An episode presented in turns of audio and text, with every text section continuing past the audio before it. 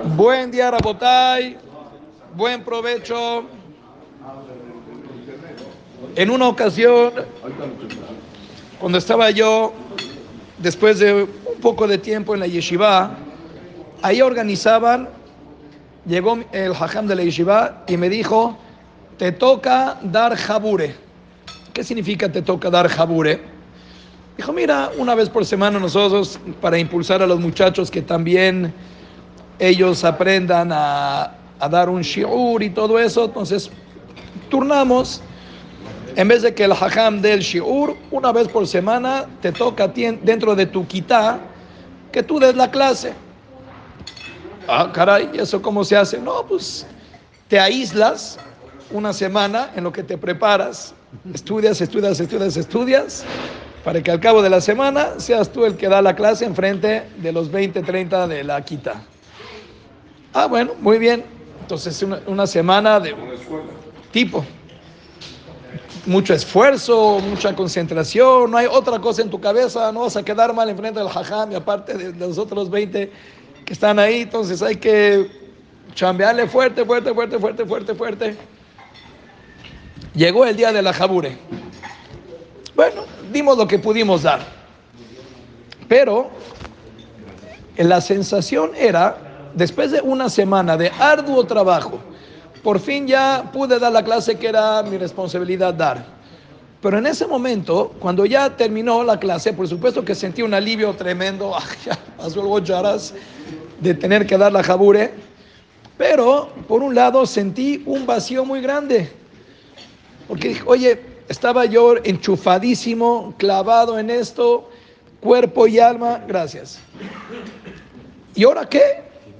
Como que estaba muy padre está trabajando en algo, algo, algo, algo, emocionado, viendo que se está armando, y cuando llega el momento donde ya se logró, ya se logró, Hazak Baruch, qué bonito. Yo dije, bueno, ¿y ahora qué sigue? Ya la vida normal, qué chole, estaba bueno esto de, de preparar proyectos.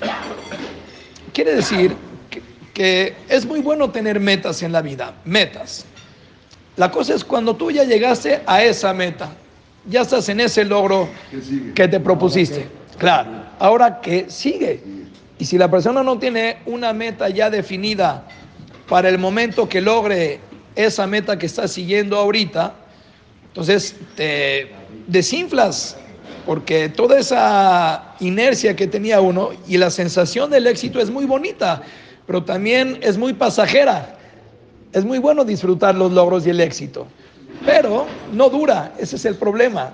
Si ya no vienes tú con visión de qué va a pasar mañana y en qué vas a chambear mañana, entonces toda esa, lo que te estaba motivando, ya no hay motivantes.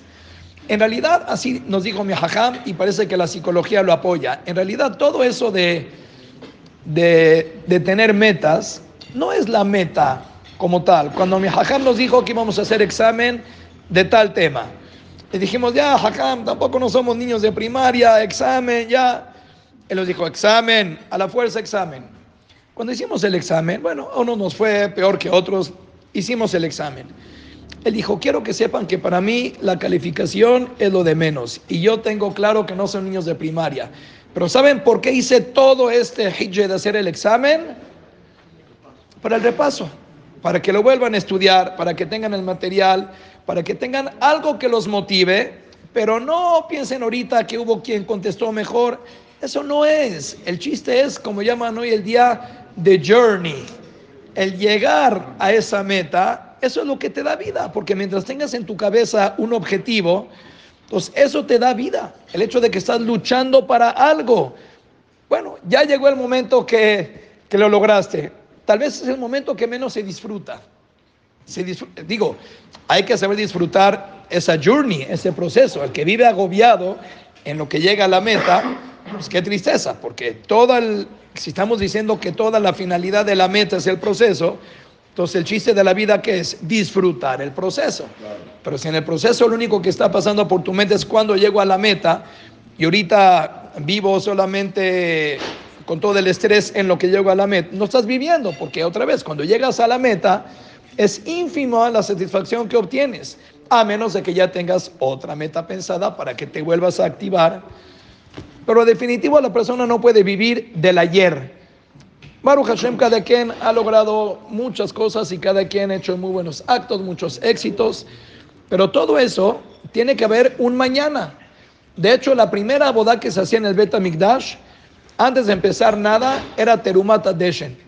Venía el Kohen y quitaba todas las cenizas de lo que quedó de los restos de los sacrificios de ayer, limpiaba el Mizbeach y comenzaba ahora el nuevo día.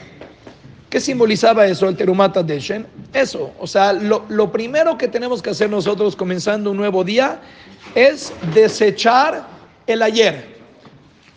Digo, se vale y es muy bueno festejar el ayer y estar muy orgulloso y satisfecho con lo que se ha logrado, pero no hay que tener tan presente los logros del ayer, porque eso puede ser que te consuele demasiado. La gente que vive en el ayer, también, ese es el problema del ayer. Claro. Y eso pues ya pasó, ¿no? Si el ayer no te lleva a un mejor mañana, es una lástima, porque se convierte en algo negativo. Ya solamente vives tú consolado de que hiciste buenos actos ayer. Ya logré lo que logré ayer.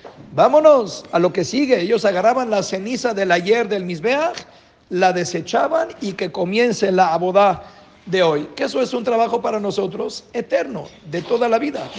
Y ni qué hablar cuando hablamos de la espiritualidad, de que ahí, definitivo, cuánto nosotros en nuestro mundo material es fácil a lo mejor hablar de metas. Cada quien en su negocio, en lo que va generando, pues sí, yo me imagino que ustedes en su, cabeza eso es lo que piensan.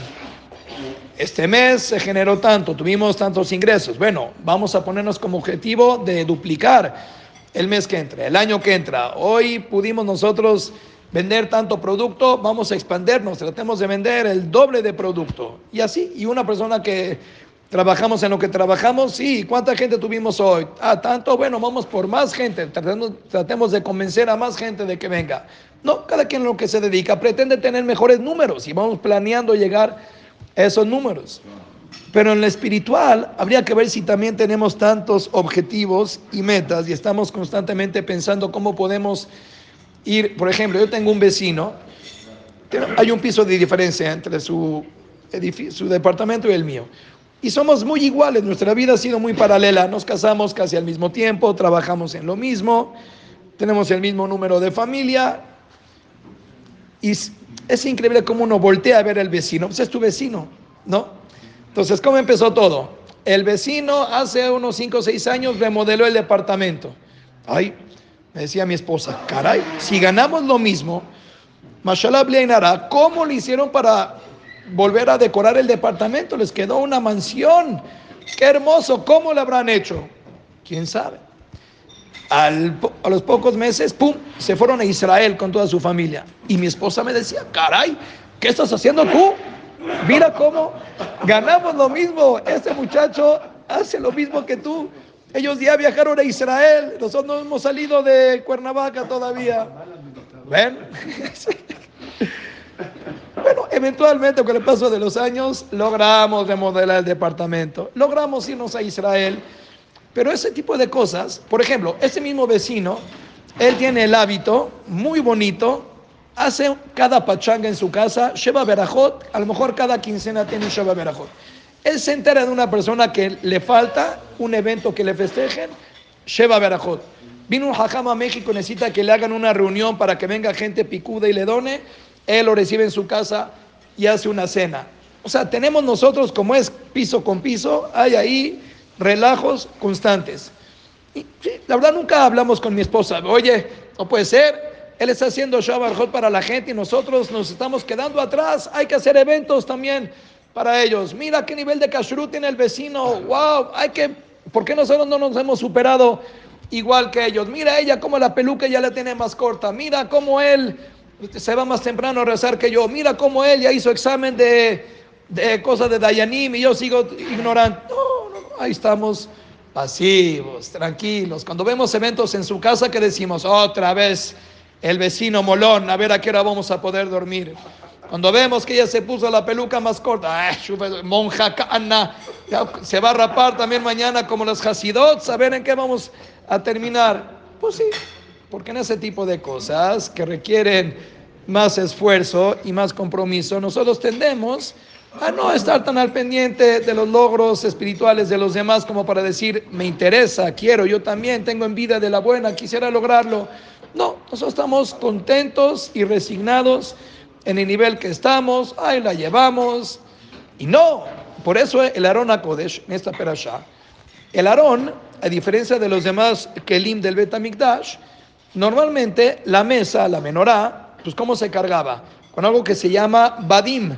Badim es un tubo que resaltaba más allá de la menorá, por ejemplo. Si la menorá era un cuadro, pues los tubos estaban más allá de ese cuadro para que lo vayan cargando con el hombro y sea funcional cargar la menorá. Obviamente, cuando llegaban a un lugar donde tenían que ya aterrizar, ponían la menorá en su lugar, quitaban de la menorá y la mesa, sí, quitaban los palos, ya no hay que cargar nada, se quedaban ahí el tiempo que tenía que ser, una semana, un mes, cada parada en lo que requería. Volvían a viajar, incrustaban los palos, seguían viajando. El Aarón, a excepción de todo esto, no era así. Llegaban al lugar de aterrizaje, ya estaba todo puesto, llegamos al lugar de destino por ahora, y los palos seguían incrustados adentro del Aarón. ¿Por qué no le quitan los palos al Aarón si ya no vamos a viajar? Ahora que viajemos y hagamos la jornada, se los ponemos. Dicen Jajamín, por esto, para que sepas que nosotros, cuando hablamos, en, la que en todas las áreas, pero también el espiritual, también, no hay un lugar donde nosotros decimos, bueno, ya llegué, ya estoy fijo, aquí estoy. Lo único que me importa es solamente el hoy y el ahora. No. Ya en tu mente, cuando tú llegaste a cierto destino, llámalo éxitos, logros, objetivos. Cuando tú ya llegaste a ese lugar de destino, ya tiene que estar tu mente maquinando en el próximo viaje. Nunca le quites, ¿cómo lo llama usted? Los tubos. No le quites los tubos a tu arón. No quites de tu mente qué es el próximo objetivo, cuál será la próxima meta por lo que vas a luchar, porque si no uno se apaga, te quedas sin metas y la meta es lo que motiva para que uno siga adelante y ni qué hablar también en lo espiritual. No pensemos que ya llegamos a un lugar donde me siento cómodo y este es aquí me, aquí me estanco. No, qué bueno que ya venimos a Shahrid.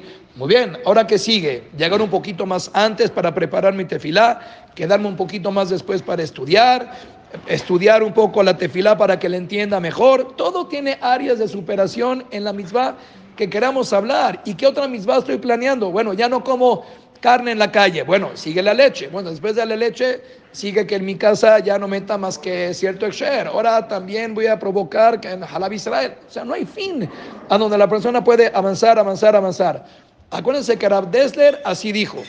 Nuestro trabajo contra nuestro Yetzer es exactamente lo que está haciendo ahorita el Tzahal en Gaza. Así se va empezando. Han Yunis, eh, Rafia, eh, Janin, es ir avanzando, cada vez ir ganando un pedacito del territorio, otro pedacito, otro. Imagínate que el Tzahal diga, no, ya, ahorita Rafia, ya para qué, ya les ganamos en Hajunis, ya no, si no contestaste a Rafia, nos quedamos a la mitad. A lo mejor Sinuar está ahí y no lo estamos encontrando porque tú ya te quedaste conforme con la mitad de Gaza. No a la mitad de Gaza. Tenemos que seguir conquistando otro metro más, otro terrorista más que podamos neutralizar. No hay fin. Entonces, esa es la jornada que nosotros emprendemos de no conformarnos. No estamos contentos, o sea, otra vez, estamos muy contentos donde estamos, pero vamos por más. ¿Por qué no? ¿Por qué pensar que ese es mi lugar y ya no tengo más lugar de crecimiento. El ayer se queda en el ayer, nos sentimos orgullosos y nos sentimos capaces de avanzar y vamos, Bezrat Hashem, por lo que sigue. Ojalá que nuestros horizontes se expandan en todas las áreas, en lo económico, en nuestra propia persona, que vayamos cada vez luchando para tener menos defectos, adquirir más cualidades y ni que hablar que en el tema espiritual, tener cada vez más mitzvot en calidad y en calidad. Amén. Que